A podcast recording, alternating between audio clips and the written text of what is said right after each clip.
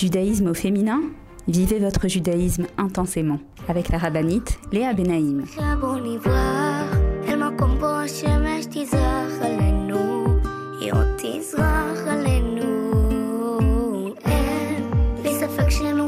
Bonjour à toutes et bienvenue sur Torah Box Radio depuis Jérusalem pour notre émission de judaïsme au féminin.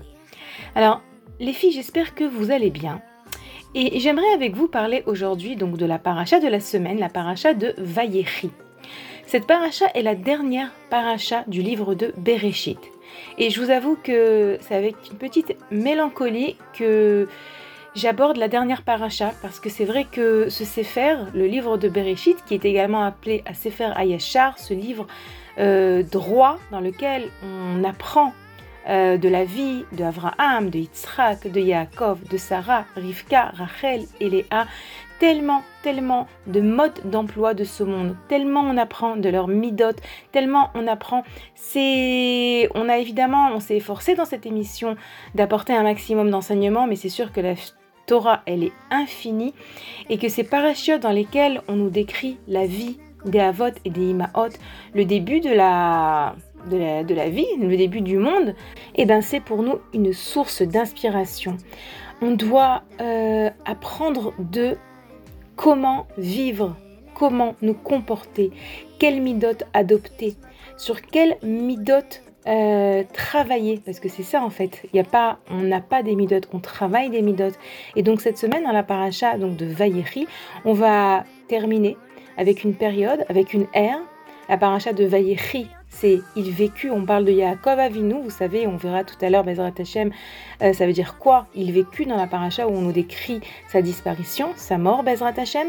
Et on voit que ici, donc, on va terminer avec cette période. Les Israël sont en Égypte, euh, les tribus sont en Égypte et Yaakov va nous quitter. Et si Dieu veut, la semaine prochaine, nous aborderons donc le nouveau livre, le livre de Shmot, ce livre dans lequel on nous décrira l'exil d'Égypte et la sortie d'Égypte, et ensuite les premières années dans le désert Bezrat Hashem. Donc je vous laisse vous mettre en place et me retrouver juste après une pause Bezrat Hashem. A tout de suite Retrouvez tout de suite Judaïsme au féminin avec la rabbinite Léa Benaïm. Avec l'opération Je soutiens un soldat, ToraBox vous permet de soutenir un soldat de Tsahal en situation de précarité physique ou morale, où qu'il se trouve. Nos soldats vivent un stress et un danger quasi quotidien. Mais ceux qui ont le plus besoin de nous, ce sont les jeunes soldats venus de l'étranger et qui se sont portés volontaires pour défendre notre terre. Souvent en situation de précarité et livrés à eux-mêmes, ils ont besoin de notre soutien.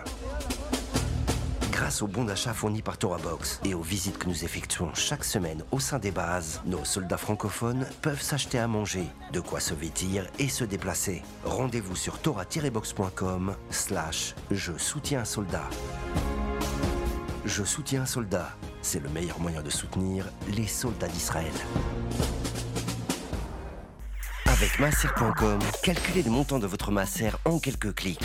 Grâce au site masser.com développé par ToraBox, calculez le montant de votre masser chaque mois de manière simple, précise et conformément à la halakha. Masser.com, un autre site exclusif made in ToraBox.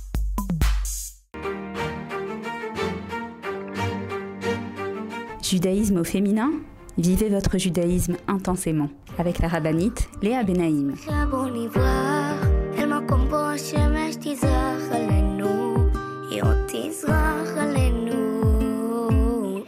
Revoilà les filles donc pour notre émission de judaïsme au féminin, Parachat Vayechi, comme je l'ai dit, dernière parachat du livre de Bereshit. Vayechi, il vécut. De qui on parle Je vous l'ai dit, de Yaakov Avinu. Dans cette paracha, on va voir la fin de la vie de Yaakov Avinu et on va apprendre bien sûr de lui énormément.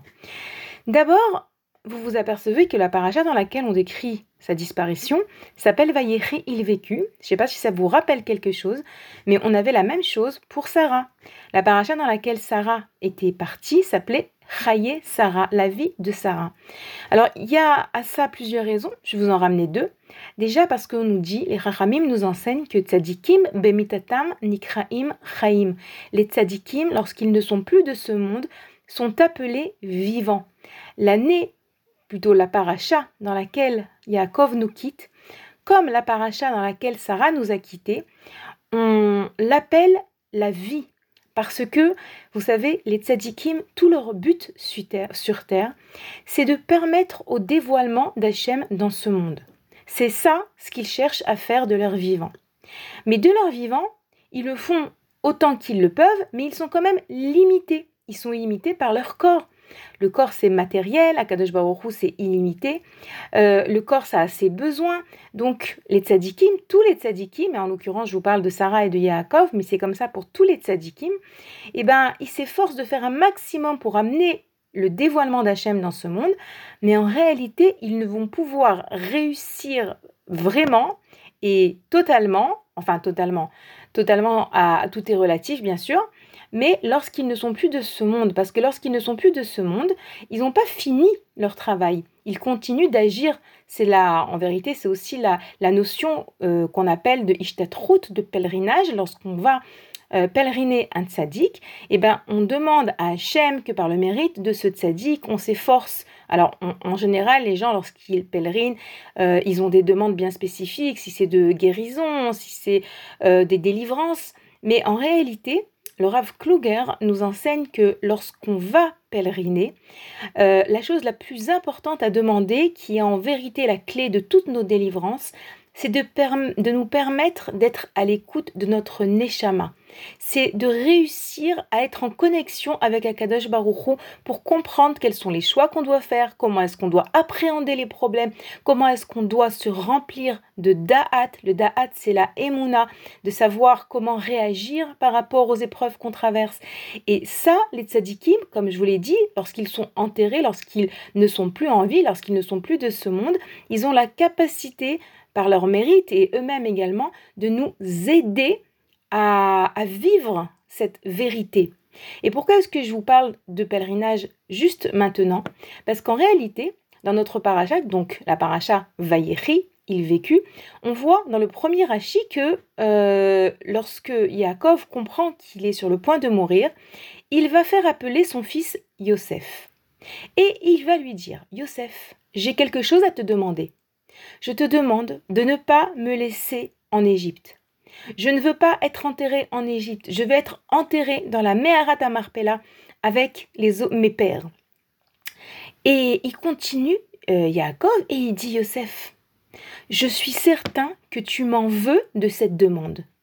Tu m'en veux que j'ose te demander de ne pas me laisser en Égypte, alors que, Rachel, ta maman, tu as bien vu que je ne l'ai pas enterré dans la Meharat Amarpella à Chevron. Je ne l'ai pas enterré avec Abraham, Yitzhak, avec les autres tzadikim, Adam, Chava.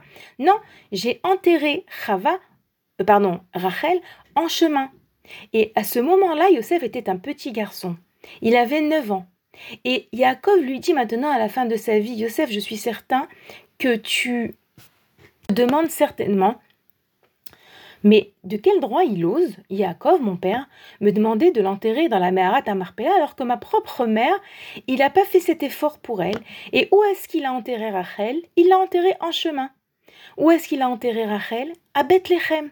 Bethléem, c'est pas très loin de Hebron, c'est pas très loin de la à Marpella, en tout cas beaucoup plus proche que l'Égypte. Et Yaakov dit à Yosef, Yosef, sache que si je n'ai pas enterré ta mère dans la à Marpella, c'était Alpi Adibour. Ça veut dire quoi Alpi Adibour Ça veut dire que j'ai reçu ça en roi Hakodesh. C'est Hachem qui m'a fait comprendre que je devais enterrer Rachel en chemin. Et sache également que c'est ce que ta mère aurait voulu. Pourquoi? Quel intérêt d'avoir enterré Rachel en chemin? Explique Yaakov à Yosef.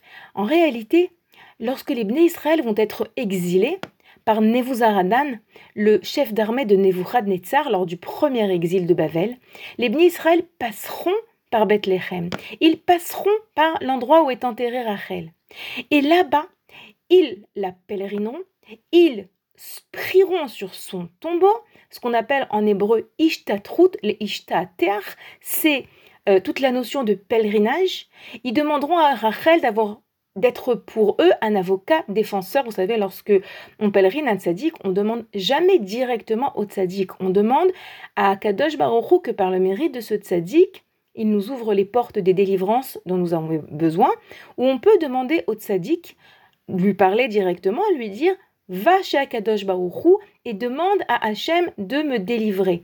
Mais on ne doit pas demander au tzaddik lui-même, lorsqu'on va par exemple chez Rachel Imenu, pour ceux qui habitent, qui ont l'occasion d'y aller, Baruch Hashem, on ne dit pas Rachel, s'il te plaît, donne-moi un enfant, ou Rachel, s'il te plaît, permets à mon fils de se marier. Non, ou Akadosh Baruchou, s'il te plaît, par le mérite de Rachel, ou bien Rachel va trouver Hachem, et toi qui es proche d'Hachem, demande-lui d'avoir pitié de moi, demande-lui d'avoir pitié de nous. Et donc, c'est ce qu'explique Yaakov à Yosef. Yosef, ne crois pas que j'ai pas voulu enterrer ta mère. Et ne crois pas que ce que je te demande de m'enterrer maintenant, c'est exagéré. Je dois être enterré à la Meharat à Marpella, et pas en Égypte. Mais ta mère, c'était là-bas qu'elle devait être enterrée. Elle devait être enterrée là-bas pour le Ham Israël, par amour pour le Ham Israël, pour les besoins du Ham Israël. Et donc, on revient. Alors d'abord, il y a ici euh, deux idées que j'aimerais, euh, sur lesquelles j'aimerais mettre l'accent avec vous. Premièrement, on voit que lorsque Yaakov Avinu fait sa demande à Yosef de l'enterrer à la Meharat à Marpella, il s'explique il explique pourquoi est-ce qu'il a enterré Rachel en chemin. Il faut savoir que dans notre relation à autrui, c'est très important de ne pas laisser les gens penser du mal de nous. C'est important de s'expliquer. Bien sûr, comme chaque chose, il faut que tout soit équilibré. Lorsque je m'explique avec quelqu'un, il ne faut pas que je tombe maintenant dans, dans des discussions sans fin parce que ça ne sera pas constructif et positif. Mais oui, il y a euh, une notion très important dans le judaïsme de juger favorablement quelqu'un. On se doit de juger les gens favorablement, mais on doit également aider à ce que l'on nous juge favorablement. On ne peut pas agir de telle sorte que les gens vont penser du mal de nous et faire comme si de rien n'était en se disant bon ben c'est à eux de juger favorablement, c'est à eux de travailler sur leur midote. Non, on a une responsabilité et on la prend ici dans la paracha de Yaakov qui s'explique par rapport au fait qu'il ait enterré Rachel en chemin. Pourquoi est-ce que je, par exemple, vous savez, même si vous arrivez quelque part et que vous avez, par exemple, bu un verre d'eau, vous avez fait la bracha, vous avez bu un verre d'eau, et puis après, il y a des gens qui rentrent dans la salle et qui vous voient boire, d'accord? Ils peuvent se dire, oh là là, cette personne, elle boit, elle n'a pas fait la bracha. Eh bien, on nous dit qu'on doit préciser, j'ai déjà fait la bracha. Pourquoi Et ça, c'est un petit exemple, d'accord Mais vous savez combien dans notre vie on agit parfois de telle sorte que les gens ne nous comprennent pas. Moi, je sais que ça m'est arrivé cette semaine. J'ai demandé, j'ai demandé un service à une amie et ça lui a pris un petit peu de temps et j'ai senti à un moment que ça l'a énervé. Et pour moi, c'était quelque chose que je ne pouvais pas faire. Je ne vais pas rentrer trop dans le détail. C'est quelque chose que je ne pouvais pas faire. Et euh, sans, vraiment y penser, je, euh, dans, dans, ma discussion WhatsApp avec elle, je me suis expliquée. Je lui ai dit, tu sais, si je te demande ça, c'est parce que moi, je ne peux pas pour telle ou telle raison. Eh bien, vous savez ce qu'elle m'a dit? Elle m'a dit, mais heureusement que tu m'expliques, parce que je me posais la question, mais pourquoi est-ce qu'elle me demande? On est tout occupé, pourquoi est-ce qu'elle me demande Et je ne comprenais pas pourquoi est-ce que tu me demandais? Et, là, j'ai compris, et bien, j'ai dit, j'ai dit euh, je me suis dit, mais c'est incroyable, ça veut dire, moi, je me suis expliqué. Euh, comme ça, quoi, naturellement. Mais en réalité, c'était hyper important de m'expliquer parce que réellement, même si on s'entend bien, même si on se juge favorablement, elle s'est quand même posé la question et pourquoi est-ce qu'elle me demande? Et ça, c'est vrai dans tout ce qui concerne notre relation à autrui. Combien est-ce qu'il ne faut pas oublier que si on veut qu'on nous juge favorablement, parfois il faut s'expliquer. Maintenant, par rapport au terme de Vayechi, il vécut, je vous ai dit que j'allais vous amener deux explications. Donc, la première explication, c'est que, comme je vous l'ai dit, les tzadikim, lorsqu'ils ne sont plus de ce monde, vivent encore. Parce qu'à ce moment-là, alors ils se sont débarrassés, lorsqu'ils ne sont plus de ce monde, ils se sont débarrassés de leur enveloppe corporelle et leur neshama n'est plus limité pour agir et donc ils vivent. Mais il y a une deuxième explication que le Rav Boyer euh, ramène. Il dit que lorsque on parle de il vécu, comme pour Chaye Sarah, la vie de Sarah, c'est pour nous dire que on ne peut dire d'une personne qu'elle a réellement vécu que à la fin de sa vie. Même si on voit une personne à 30 ans, 40 ans, 50 ans, 60 ans, qu'elle se comporte bien, qu'elle a, a, de bonnes midotes, qu'elle se travaille, qu'elle a fait des bonnes actions. Le Rav Boyard nous dit on ne pourra dire d'une personne qu'elle a réellement vécu que lorsqu'elle arrive à la fin de sa vie, parce que malheureusement, le Yitzhara, il est tout le temps là. On voit un très grand sadique à l'époque de Hanouka, euh, Rabbi Yochanan, euh, j'ai un petit doute, sur qui, mais en tout cas un très grand Cohen Gadol qui à la fin de sa vie, je ne veux pas dire de me tromper, c'est, je ne me souviens plus de quel euh, Cohen il s'agit, mais en tout cas, à la fin de sa vie, il a malheureusement euh, il s'est détourné du droit chemin. Alors, Rav Boyer, il dit, lorsqu'on nous dit Yaakov, il a vécu, c'est pour nous dire, ça y est, Yaakov, il est à la fin de sa vie. Il a réussi à surmonter toutes les épreuves. Il a réussi à rester attaché à Kadosh Baoru. Et maintenant, on peut dire, il a vécu. Tout ça pour nous dire que lorsqu'on veut, on veut se réaliser, on veut réaliser la raison de notre venue sur terre, on veut servir Hachem de la manière la plus vraie, la plus authentique. Il faut savoir que tous les jours, on doit faire des efforts. On ne peut pas rester euh, sur nos acquis. Ça va, je suis quelqu'un de religieux, je suis quelqu'un de bien. Parce que l'Itzerara, il est là. En deux secondes, Razé Shalom, il nous fait fauter, il nous fait tomber.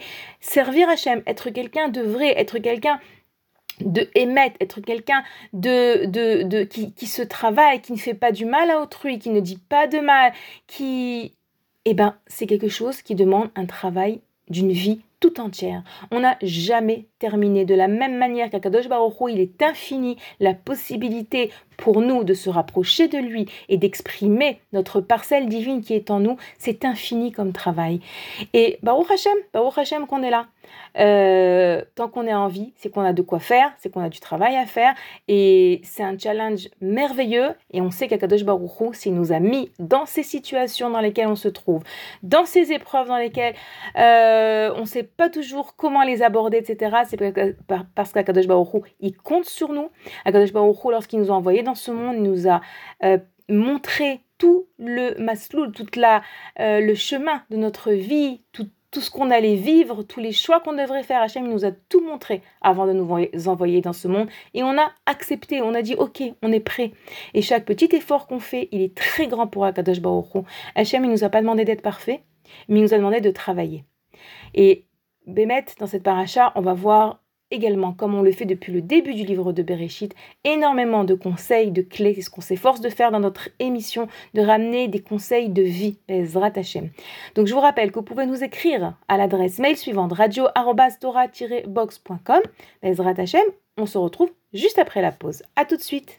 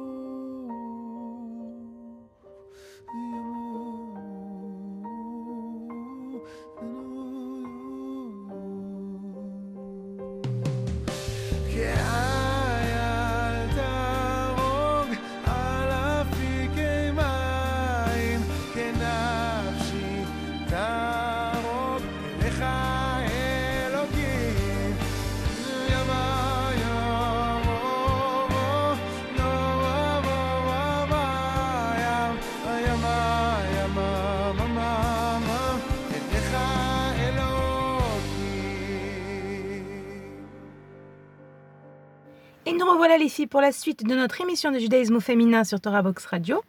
Donc, Parashat Vayechi, on a expliqué c'est quoi la vie de Yaakov, ça veut dire quoi Yaakov a vécu à la fin de sa vie.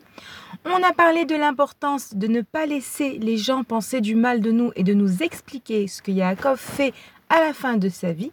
Et on a également parlé de la notion de pèleriner, pèlerinage. C'est quoi pèleriner? On voit dans notre paracha donc cette notion qui apparaît lorsque euh, Yaakov demande à Yosef de l'enterrer en terre d'Israël dans la mer Tamarpela et il lui explique que s'il n'a pas enterré Rachel euh, avec donc les Imaot et les Avot, c'est parce que Rachel devait rester en chemin pour que les Juifs puissent la pèleriner.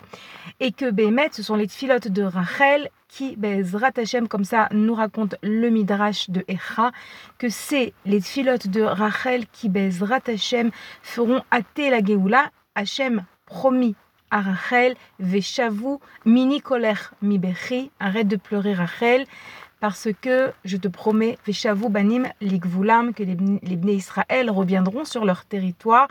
Et c'est vrai que Baruch Hashem, euh, en Israël, en tout cas pour les femmes qui habitent à Jérusalem, le Kever Rachel ne désemplit pas.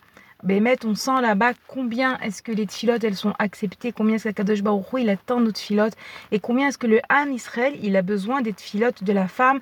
Et donc c'est vrai que tout ça est allusionné dans le début de notre paracha. Dans cette paracha également, un événement essentiel, c'est euh, Yaakov qui va bénir ses enfants. Alors oui, à la fin de sa vie, Yaakov décide de les bénir et il les appelle un par un. Donc euh, on va essayer de comprendre un petit peu l'essence même de ces brachot. On va pas passer bien sûr par toutes les tribus, mais par certaines d'entre elles, on va voir quelques points qui, j'espère, Bezrat Hashem nous renforceront et euh, nous donneront aussi des, véritables leçons de vie. Alors d'abord, euh, Yaakov, il appelle Yosef et il lui demande de lui apporter, de lui amener ses deux fils, Ephraim et Ménaché. Je vous rappelle que Yosef en Égypte s'est marié avec Osnat. Qui était Osnat? Osnat était la fille de Dina et de Shrem. Je vous rappelle que Dina avait été violée par Shrem et que de cette union était née une petite fille. Osnat, qui avait été envoyée euh, en Égypte parce que malheureusement, euh, elle était donc la fille de Shrem. Et... Mais avant de l'envoyer, avant de se séparer d'elle, Yaakov Avinu avait donné à Osnat un, un signe distinctif comme quoi elle appartenait à la famille de Yaakov. Et lorsque Yosef est devenu vice-roi d'Égypte et qu'il a comme ça parcouru l'Égypte, euh, et que tout, tout, tout, lorsqu'il a été couronné vice-roi, alors toutes les femmes lui jetaient des, des, bijoux par les fenêtres. Et Osnat, elle, elle a donc jeté cette, euh, ce bijou qu'elle avait reçu, ce, ce euh, cette caméa qu'elle avait reçue, qui était bien spécifique à la famille de Yaakov. Et lorsque Yosef il voit ça, il comprend qu'il y a ici quelqu'un qui appartient à la famille de Yaakov. Et comme ça, Yosef se marie avec Osnat et ils fondent une maison de Torah. Une maison de Torah en Égypte, c'est très très difficile parce que à part Yosef et Osnat, il n'y a rien en Égypte qui rappelle leur judaïsme, qui rappelle le monde de la vérité, le monde de la la, dans lequel euh, Yosef a grandi. Mais dans cette Égypte si impure, euh, Yosef et Osnat vont réussir à reproduire une maison de Gdusha, une maison de pureté. Et ils vont avoir donc deux enfants, Ephraim et Ménaché. Ephraim et Ménaché rentreront dans le décompte des tribus d'Israël. Et lorsque Yaakov arrive à la fin de sa vie et qu'il va bénir ses enfants, il ne va bénir comme petits-enfants que les enfants de Yosef. Ephraim et Ménaché. Il va pas bénir tous ses autres petits-enfants. Non. Pourquoi? Parce que la tribu de Yosef, en réalité, va se diviser en deux. Yosef, un peu comme un aîné, vous savez que l'aîné a double part. Yosef est l'aîné de Rachel. Rachel qui était donc la femme avec laquelle voulait, Jacob voulait se marier en premier. Et donc, en réalité, la tribu de Yosef se divise en deux tribus, la tribu de Ephraim et de Ménaché. Et donc, Yaakov commence par les bénir. Alors, il faut savoir qu'il y a une coutume de bénir les enfants le vendredi soir. La bracha que les parents font aux enfants le vendredi soir, c'est une bracha qui est très importante. Vraiment, euh, il, faut, il faut y croire, il faut savoir que lorsqu'on bénit nos enfants, on leur apporte une protection. Et cette bracha, donc la bracha en vérité des Kohanim, Yevarecha Hashem Veishmerecha, etc. Dans la bracha euh, du vendredi soir, on ramène que nous bénissons les enfants comme Ephraim et Ménaché. Ça, c'est pour les garçons. Et pour les filles, on dit comme Sarah, Rivka, Rachel et Léa. Et il y a une question qui est posée. Pourquoi lorsque le vendredi soir, on bénit les enfants garçons, on dit qu'on les bénit comme Ephraim, comme la bracha de Ephraim et de Ménaché Pourquoi ne pas dire comme la bracha de Abraham, Yitzhak et Yaakov? Puisque pour les filles, on parle bien des Imaot. Pourquoi pour les garçons, on ramène euh, ces, deux tribus, ces deux enfants de Yosef, comme Ephraim et Ménaché Une des explications que j'ai lues et que j'ai trouvé euh, jolie, c'est que, comme je vous l'ai dit, Ephraim et Ménaché n'ont pas grandi dans un environnement de Torah, dans une école juive, avec des amis juifs, avec des cousins, des cousines, des oncles, des tantes. Non. Où est-ce qu'ils ont grandi, Ephraim et Ménaché? Ils ont grandi en Égypte. Ça veut dire que leurs amis, c'était qui? C'était euh, les fils et les enfants des ministres d'Égypte, des gens très loin du judaïsme. Ils avaient a priori autour d'eux aucune aide à leur évolution spirituelle, si ce n'est leurs parents, Yosef et Osnat. Et lorsque on bénit nos enfants le vendredi soir, en réalité, la bracha qu'on leur donne en leur disant, en, les bénissant comme Ephraim et Ménaché, c'est même si autour de vous, c'est pas toujours facile de servir Hachem, même s'il y a des mauvaises influences, même si vous grandissez dans un endroit où il n'y a pas la facilité pour servir Hachem, où les choses ne sont pas toujours faciles, eh ben, on les bénit. Que comme Ephraim et Ménaché, ils réussissent à devenir des tzadikim sans lien aucun avec l'aide extérieure qu'ils pourraient recevoir. Oui, nous, on s'efforce de mettre les enfants dans des écoles juives, de leur inculquer c'est quoi le Shabbat, c'est quoi les, brachot, c'est quoi la Emouna, c'est quoi l'amour d'Hachem envers nous. Mais il y a parfois une grande influence, surtout en dehors des Israël, et même parfois en Israël, une grande influence de choses négatives, des mauvais amis, etc. On nous dit, voilà, si Ephraim et Ménaché, ils ont réussi à devenir des tzadikim, tellement des grands tzadikim qui sont rentrés dans le compte des douze tribus alors qu'ils n'ont pas reçu, ils n'ont reçu que l'éducation de papa et de maman. Rien d'autre. Tout ce qui était autour d'eux, c'était de la touma, c'était de l'impureté. Je vous dis et je vous le répète, l'Égypte à l'époque, c'était une super grande puissance, mais avec énormément de dépravation, énormément de touma. Le roi d'Égypte, c'était un roi qui se prenait pour un dieu, qui était l'exemple même de l'ego par excellence, le moi, le je. Il y avait énormément, lorsqu'on parle des Égyptiens dans les on parle d'eux comme des gens orgueilleux. Donc même au niveau des midotes, Ephraim et Ménaché, ils vont devoir faire un travail sur eux-mêmes pour ne pas être influencés par ce qui se passe autour d'eux. Et ils deviendront des tribus. Donc lorsqu'on bénit nos enfants, les mettre, bien sûr qu'Abraham, Yitzhak et Yaakov, qui de plus grand qu'Abraham, Yitzhak et Yaakov mais, Abraham, mais, mais ce qu'on apprend de et de Ménaché, c'est que même lorsqu'on est dans un pays comme l'Égypte, loin de tout, et qu'on n'a pas d'aide extérieure, alors on, on prie et on bénit nos enfants qui réussissent à sortir des grands comme Ephraim et Menachem Ezrat Hashem. Maintenant, Yaakov, il va donc bénir tous ses enfants. Mais on va voir que le Rav nous enseigne que lorsque Yaakov bénit ses enfants, en réalité, il faut bien comprendre que dans ses brachot, il, euh, d'abord, on voit qu'il va également y avoir dans ses brachot des reproches. Mais ça, on en parlera tout à l'heure. Mais il faut savoir, le Rav nous dit que lorsque Yaakov bénit ses enfants, en réalité, il voit dans chacun d'eux quel est son potentiel. Et en fonction de qui il est, il adapte la bracha. D'accord? Si il voit que cet enfant, c'est un enfant qui est plus du style trois petits points comme ça avec ce, plus ses traits de caractère, des midotes un peu plus de ce genre, alors il va le, bénir de brachot qui sont adaptés. Et c'est important, pourquoi est-ce que je précise ça? Parce qu'il faut savoir que chacun de nos enfants, il a son caractère, il a ses midotes, des choses qui sont plus, plus naturelles chez lui que chez d'autres enfants. Et lorsqu'on essaye d'éduquer les enfants, lorsqu'on essaye de les bénir, lorsqu'on, lorsque je dis de les bénir, c'est-à-dire lorsqu'on veut les aider dans leur vie à réussir à s'exprimer, à réussir à exprimer leur vrai eux, à réussir à, avoir confiance en eux, à réussir à agir, à être des gens qui, qui vont de l'avant, qui se réalisent, tout ça, tout ça, eh ben, il faut savoir qui ils sont. Vous savez, euh, le Rav Yerucham de Mir, il dit que c'est hyper important de connaître ses défauts, parce que c'est en connaissant ses défauts qu'on va savoir qu'est-ce qu'on est venu réparer dans ce monde. Parce qu'on a chacun nos défauts. Il y en a une, elle est plus coléreuse, mais une autre, elle va être plus du, un peu plus du style jalouse. Et puis une troisième, ça va être plus un peu plus près de ses sous. Et puis la quatrième, ça va être plus euh, dans la tristesse qu'elle va devoir travailler. Donc chacune, on a des midotes bien spécifiques sur lesquelles on doit travailler. Mais nous dit Rabbi Yerucham Demir, c'est encore plus important de savoir quelles sont nos qualités, quelles sont les midotes positif qu'Akadosh Baruchou a mis en nous de manière innée. Bien sûr, on doit toujours travailler. Il y a toujours un travail. Même les choses qui sont innées chez nous, elles demandent à être affinées. Mais on a, chacune d'entre nous, on a des qualités. Et le, Rabbi Yerucham nous dit que c'est extrêmement important de connaître ces qualités. Pourquoi?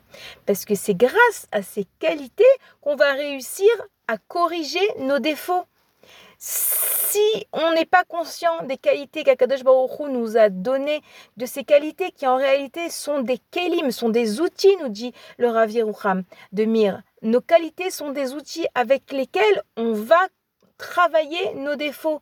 Et donc si on n'en est pas conscient, alors comment est-ce qu'on va réussir à évoluer, à avancer, à devenir des gens meilleurs si on n'a aucune confiance en nous et si on n'est pas conscient de ce qu'on a de bien en nous?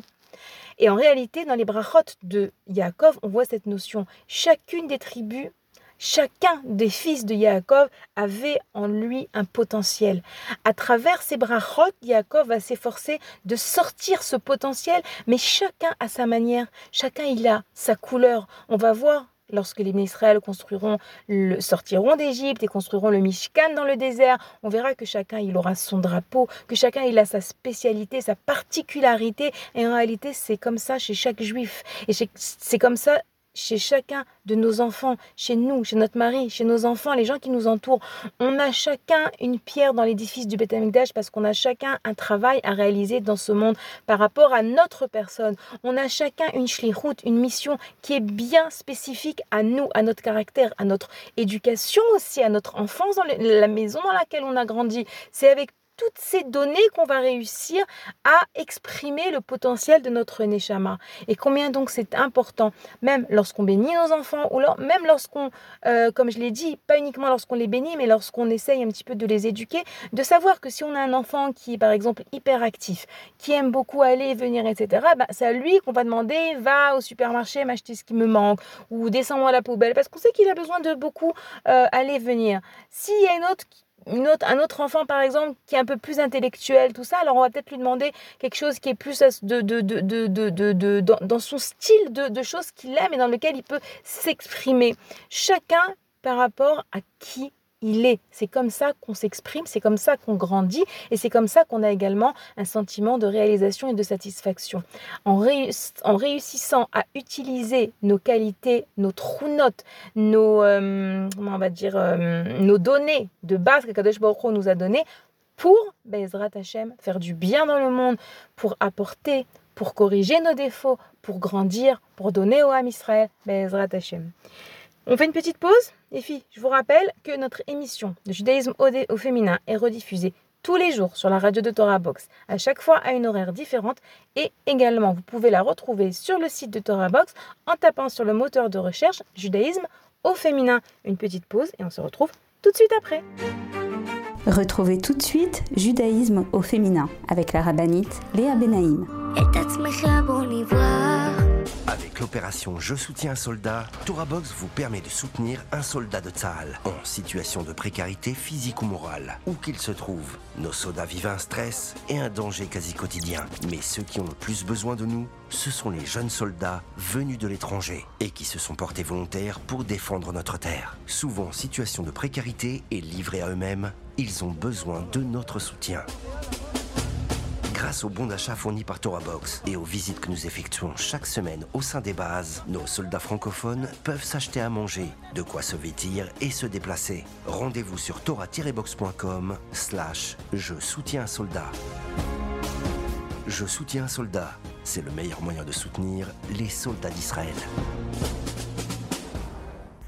Avec masser.com, calculez le montant de votre masser en quelques clics. Grâce au site masser.com développé par ToraBox, calculez le montant de votre masser chaque mois de manière simple, précise et conformément à la halakha. Masser.com, un autre site exclusif made in ToraBox.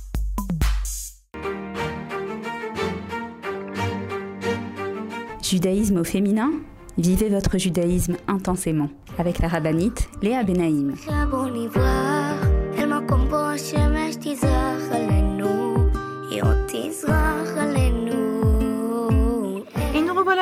Pour la dernière partie de notre émission de judaïsme au féminin sur Torah Box Radio, Parashat Vayechi, dernière, dernière paracha du livre de Bereshit. On est en train de dire au revoir aux Avot et aux Imaot, Avraham, Yitzhak, Yaakov. Sarah, Rivka, Rachel et Léa. Ça y est, on va entamer la semaine prochaine une nouvelle ère, comme je vous l'ai dit. Donc dans notre paracha, comme je viens de vous l'expliquer, on voit que Yaakov bénit ses enfants. Mais les premiers, les premières tribus, ses premiers fils, on voit que il ne va pas les bénir, mais il va d'abord leur faire une remontrance. À Réhouven, Shimon et Lévi, Yaakov va commencer par une remontrance. Alors c'est très important de se pencher sur la notion de remontrance et d'essayer de comprendre un petit peu qu'est-ce qu'on peut apprendre de Yaakov. D'abord, je ne sais pas si vous vous souvenez, lorsque on avait euh, expliqué la manière dont Moshe Rabbeinu, je parle dans le Sefer Devarim, euh, donc avant les fêtes, cet été, lorsque vous avez expliqué que Moshe il fait des remontrances au Bnei Israël avant de mourir, je vous avais dit que c'est à la fin de sa vie que Moshe décide de faire des remontrances au, au Israël et pas avant. Pourquoi? Parce qu'une remontrance c'est très dangereux. Une remontrance ça peut éloigner la personne. Ça peut lui faire perdre confiance en elle-même et en la personne qui lui fait ce reproche. Eh bien on voit également dans notre paracha que Yaakov c'est à la fin de sa vie qu'il va faire les remontrances qu'il veut faire, qu'il décide de faire. Et parce qu'il sait que c'est tellement dangereux de faire un reproche qu'il a attendu. Il ne fait pas sur le moment. Alors on va commencer par Réhouven. Réhouven est l'aîné de Yaakov et de Léa. Je vous rappelle qu'est-ce que a fait Réhouven sur la, chose pour laquelle Yaakov va lui faire un reproche? Lorsque Rachel Imenu va quitter ce monde, Yaakov mettra son lit dans la tente de Bilha, la servante de Rachel. Mais Réhouven étant le fils de Léa, ça lui plaît pas ça. Il se dit quoi? Rachel est morte et mon père Yaakov met sa tente euh, met son lit dans la tente de Bilha, qui est la servante. C'est pas un, c'est pas c'est pas respectueux pour ma mère Léa. Et donc il prend le lit de Yaakov et il le met dans la tente de sa mère Léa. Réhouven n'aurait pas dû comme ça s'immiscer dans la décision de Yaakov Avinu de où placer son lit. Mais Yaakov, il va pas lui faire de reproches tout de suite. Non, non, non, pas du tout.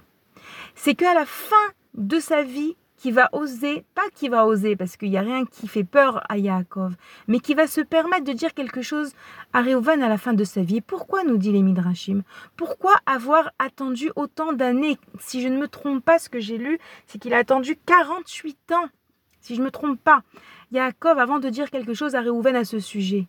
Pourquoi? Le Midrash nous dit parce qu'il avait peur, Yaakov, que s'il fait un reproche à son fils Réhouven, alors Réhouven quitte la maison, quitte le, la Torah quitte le monde dans lequel il évolue pour aller suivre Esav, le frère de Yaakov.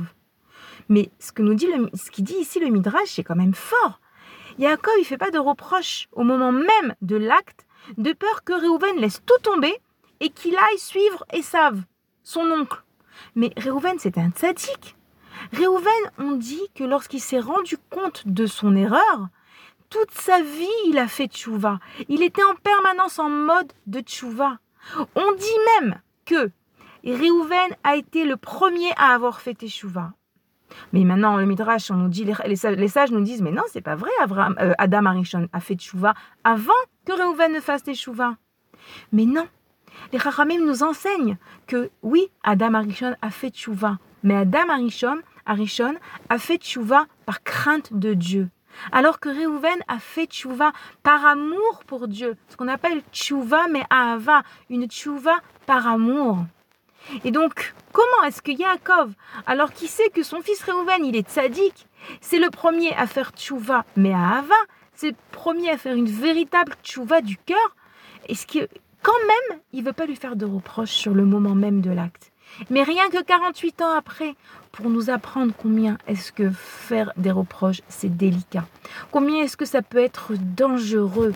Les Haramim nous disent qu'on n'est pas dans une génération où on est capable de faire des reproches à quelqu'un. Parce que lorsqu'on fait un reproche, pour que le reproche passe, non seulement il faut avoir un cœur hyper pur, n'avoir aucun intérêt, rien, mais en plus, euh, on, nous dit, Rabbi Nachman de Breslev nous enseigne que lorsqu'on fait un reproche à quelqu'un, c'est comme si que euh, il y avait une poubelle et que on a secoué la poubelle.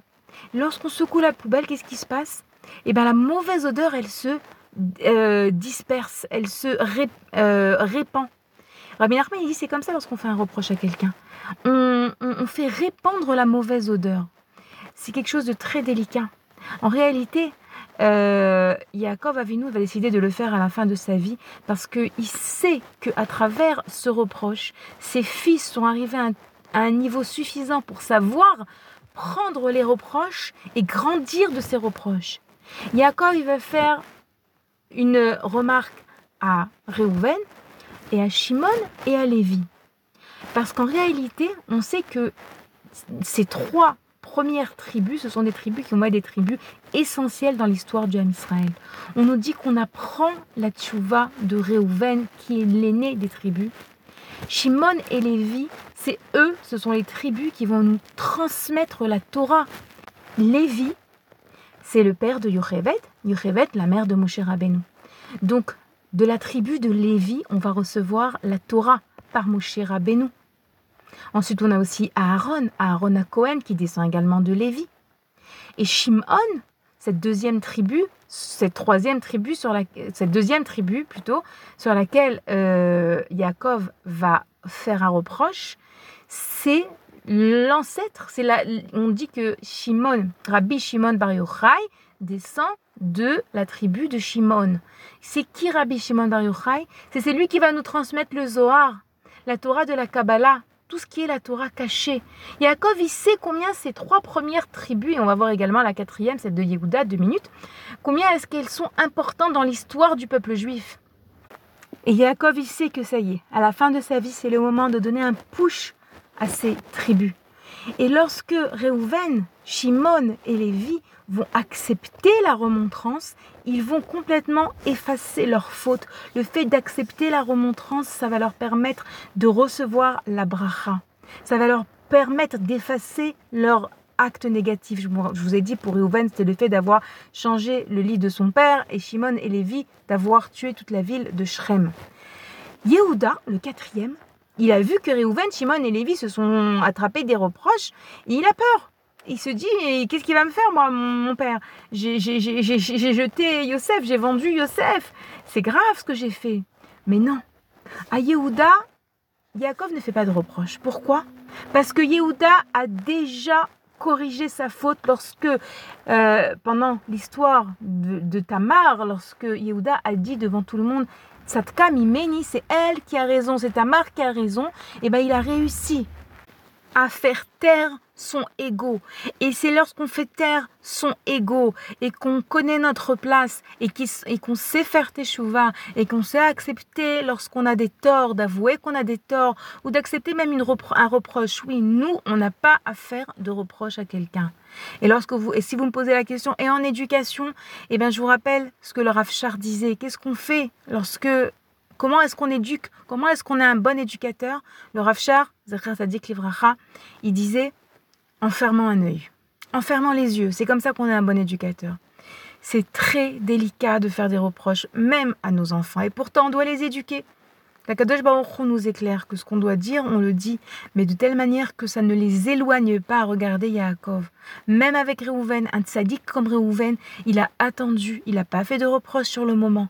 Et il savait que lorsqu'il ferait le reproche, ce serait de telle manière que Réhouven serait capable non seulement d'accepter le reproche, mais également de faire le travail en lui de d'annulation qui va lui permettre de devenir le Réhouven de retrouver, lorsque ma chère viendra, son rôle de d'aîné qu'il avait perdu, de premier-né. Donc, on voit combien, d'abord, autant Réhouven, Shimon et Lévi qui ont su euh, réagir et s'annuler face aux reproches de leur père, Yehuda, il va lui dire, il va lui dire, euh, Yaakov, il va lui donner donc la bracha d'être le roi, etc. Et Yehuda n'aura pas besoin de recevoir ce reproche parce que tout seul, déjà, il a accepté de s'annuler en disant Tzatka Mimeni lorsque il a avoué que Tamar était enceinte de lui. Et je vais maintenant vous dire quelques mots sur une autre des brachot de Yaakov. La bracha de Dan. Alors, pourquoi est-ce que j'ai choisi la bracha de Dan? Toutes les brachot, elles euh, sont importantes, celles qui peuvent euh, de, les, de, les, étudier, comprendre qu'est-ce qui, qu'est-ce qui se cache derrière. Il y a beaucoup de leçons, il y a beaucoup d'enseignements. Mais on voit que, vous savez, Dan n'avait qu'un fils. Le fils de Dan s'appelait Rouchim. Et Rouchim était sourd-muet. Et donc Dan était complètement euh, abattu de se dire non seulement je n'ai qu'un enfant, mais cet enfant il est sourd-muet, mais ça va être quoi ma descendance? Et dans la bracha que Yaakov va lui donner, il va lui dire qui viti Hachem. Fais confiance en Akadosh Baruch à la délivrance d'Hachem. Yaakov il va lui donner une, une bracha sur l'importance de ne pas se désespérer et de continuer à espérer en Akadosh Baruchou. Et vous savez, lorsqu'on fera le dénombre des tribus, dans quelques livres, dans, dans, voilà, dans, pas mal de semaines, eh ben, on verra que, étonnamment, de Dan, qui n'avait qu'un seul fils, on va compter 60 000 descendants. Alors que d'une autre tribu comme Binyamin, qui avait 10 fils, on ne comptera que 30 000 descendants. Et dans la bracha de Yaakov, Yaakov est en train de dire à Dan, Dan, ne t'inquiète pas d'avoir que tu n'as qu'un seul fils. Parce que les délivrances d'Hachem, elles sont immenses, elles sont géantes. Fais confiance en Hachem. Ne, ne sois pas triste, ne te désespère pas. Les chouatra qui viti Hachem. Dans ce mot qui viti, dans ta délivrance, j'ai espéré Hachem. Il faut savoir que c'est un, un enseignement essentiel et capital que Akadosh Baruch Hu nous demande d'espérer en lui et d'espérer dans la délivrance.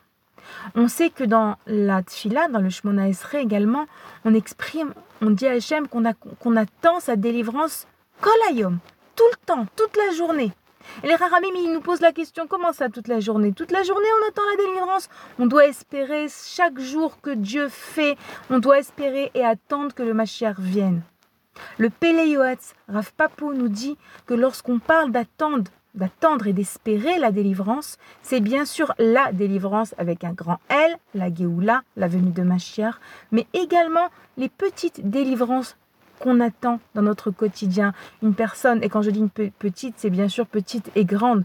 Je dis petite par rapport à la venue de Mashiach, mais une personne qui n'arrive pas à avoir un enfant, L'Ishwatra qui vit Hachem, elle doit mettre sa confiance en Akadosh Baruch que Hachem, il peut tout. Une personne qui a des gros problèmes de santé ou de parnassa ou d'éducation des enfants, elle doit savoir que le Péléouet nous dit que dans ce passage du Shmona Esrei dans lequel on dit qu'on attend la délivrance d'Akadosh Baruch toute la journée, on doit penser à, toutes, à tous les problèmes qu'on a, que dans tous les problèmes qu'on a, on attend la délivrance d'Akadosh Baruchou. On doit développer en nous cette confiance, cette émona, cette tikva, cet espoir, parce que oui, le mot qui viti, qui vit kolayom, comme on dit dans la Hamida, c'est la racine de tikva, de espoir. Et nous dit le Ramchal, et je termine sur ces mots, Rabbi Moshe Chaim Lutzato nous dit que la racine, la racine, le shoresh de tikva, de kiviti, de ce verbe qui est employé, c'est les lettres kav, kuf, vav. Et c'est quoi cave en hébreu? C'est un trait. Et donc nous dit le Ramchal, il nous dit, lorsqu'on fait confiance en Akadosh Baruch c'est comme si qu'on est en train de créer une ligne directe entre Hachem et nous.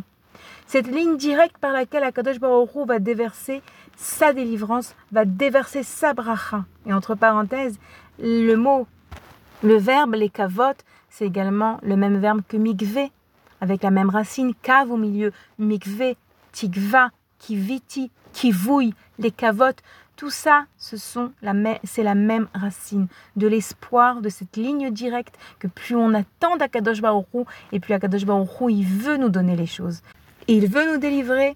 Il faut juste qu'on lève les yeux au ciel, qu'on lui fasse confiance, qu'on lui demande dans la plus grande simplicité et qu'on croit en lui. Bezrat Hashem Sheniske, par le mérite de cette paracha, dernière paracha, Chazak, Chazak, Benit Razek, que Bémet, nous voyons toutes des délivrances géantes. Bezrat Hashem Bekarov Mama. Je vous rappelle que vous pouvez nous écrire parce que je termine mon, mon émission. Et je vous rappelle que vous pouvez nous écrire à l'adresse mail suivante radio-tora-box.com. À très bientôt les filles.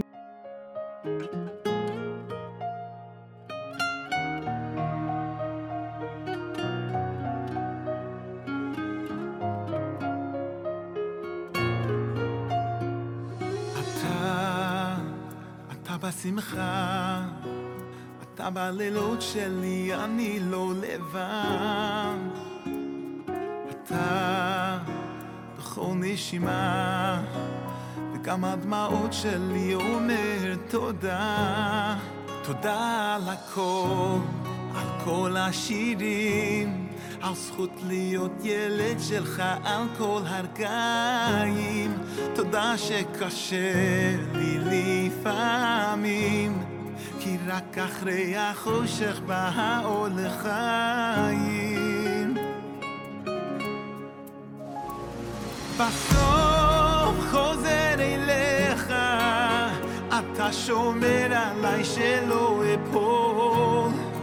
אל תעזוב, צועק אליך, ממך כוחי נתת לי הכל. אוהב אותך אבא, כלי הגדול. אתה, אתה בשתיקות, אתה הלב שלי שומע תפילות. תודה על ילדות, על משפחה. ברוך השם כולם הולכים בדרכך. תודה אם קשה לי לפעמים, כי רק אחרי החושך בא לחיים. בסוף חוזר אליך, אתה שומר עליי שלא